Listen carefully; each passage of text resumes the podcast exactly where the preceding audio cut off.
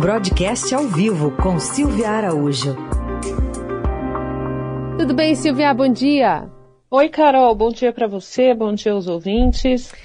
Silvia, acho que o nosso ouvinte brasileiro deve estar se perguntando: bom, estou ouvindo falar muito sobre Petrobras, cai presidente, tem CPI que vai sendo coletada assinatura no Congresso, está todo mundo falando sobre isso, mas e aí? O que, que deve sair de tudo que está rolando aí? Alguma coisa de fato pode ser é, boa para o consumidor no sentido de baixar custos sem é, colocar o Brasil em risco e as contas em risco?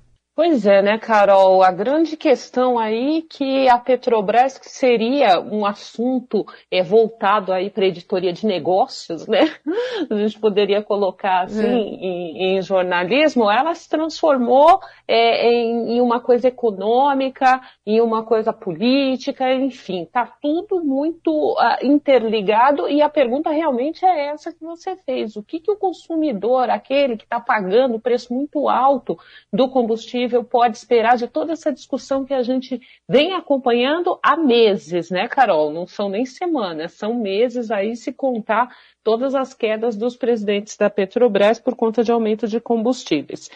Bem, a resposta, ela não é muito animadora, não. Para o preço final do combustível, muito pouco deve acontecer diante aí de todas essas discussões, todas essas pautas que estão na mesa do Congresso Nacional e também ali do Executivo via presidente Jair Bolsonaro com seus pitacos aí na administração da Petrobras. Por quê? Porque o principal foco do aumento dos preços do combustível ainda é o mesmo, gente. O foco é o preço internacional do petróleo, o que está é, é, mexendo não só com a Petrobras, mas com todas as companhias petrolíferas mundo afora. A gente fica olhando só o exemplo da Petrobras, e é claro, o presidente vai colocando toda hora a Petrobras na mesa, como forma aí de estar tá mostrando que está fazendo tudo possível e imaginário, imaginário mesmo, para tentar baixar o preço do combustível. Agora, se a situação no mercado internacional do petróleo não se, se arrefecer, na realidade, se as projeções ali para aumento do preço do barril de petróleo é, não começarem a mudar, vai ser muito difícil qualquer mágica aqui dentro para você reduzir de forma expressiva o preço do combustível é, ali no final, ali na ponta. A gente sabe que esse preço muito alto do combustível ele acaba se transformando também em inflação e esse, Carol, é um dos principais motivos é, pelo qual o presidente Jair Bolsonaro está tão preocupado com o preço de combustível. Preço de combustível, é claro, afeta a população e de alguma forma isso se reverte em uma imagem mais negativa do governo, ainda mais no ano eleitoral. Mas o outro ponto é com relação à inflação também, porque esses preços dos combustíveis altos eles têm se espraiado pela economia como um todo. A gente tem aí aumento de, de alimentos por conta de custo de frete. A gente lembra que o frete né, do, do, do, Brasil é basicamente rodoviário e isso encareceu muito com o aumento dos preços dos combustíveis. Aí você tem aumentos também é, previstos de passagens, né, de passagens é, de transporte terrestre, de transporte rodoviário. Então, o combustível ele acaba alimentando esses aumentos pela economia, o que acaba resultando também em inflação, que tem sido um ponto muito observado pelos eleitores nas pesquisas de intenção de votos. Ninguém está satisfeito com a inflação, a gente vem conversando bastante aqui no jornal, né? Essa história aí antiga de que o dragão parece que quer acordar, e o presidente Jair Bolsonaro, na sua cruzada aí contra a inflação, ele está se valendo bastante da Petrobras para tentar minimizar os efeitos disso é, na inflação. Carol, vamos lembrar uma coisa aqui, que no governo da Dilma Rousseff, da ex-presidente Dilma Rousseff, se fez muito política monetária via preço dos combustíveis.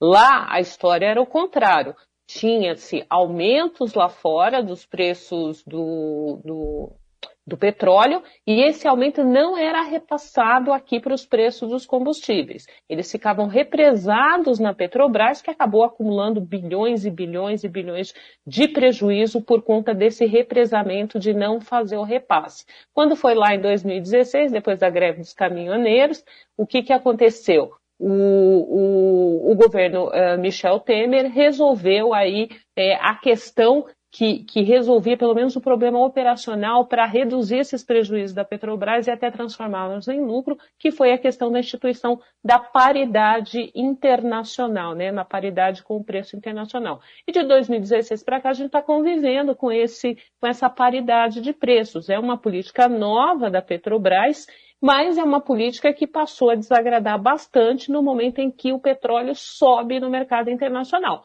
No momento em que o petróleo estava caindo no mercado internacional, a política valia a pena.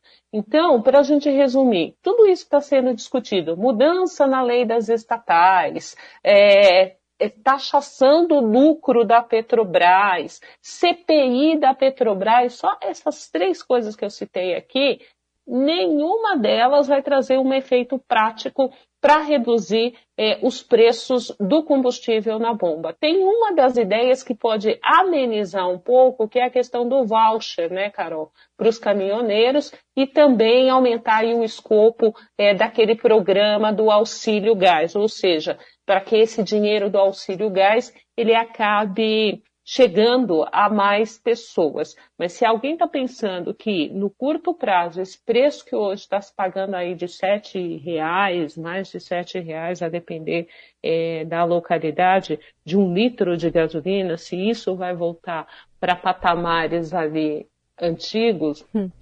aí vai ter que esperar arrumar confusão no mercado internacional, Carol. Sim. Não tem mágica. Só para a gente encerrar, Silvia, queria que você falasse, é, parte para o nosso ouvinte entender, o presidente Bolsonaro tem falado muita coisa, tem pressão lá do Congresso né, para a queda agora do, do presidente da Petrobras.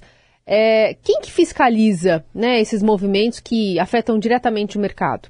Pois é, a quem fiscaliza isso é a Comissão de Valores Mobiliários, a CVM, que é chamada o xerife do mercado de capitais. A Petrobras, ela é uma empresa estatal, sim, mas ela é uma empresa que está listada na Bolsa, é uma empresa de capital aberto e é uma empresa que tem outros acionistas além do governo federal.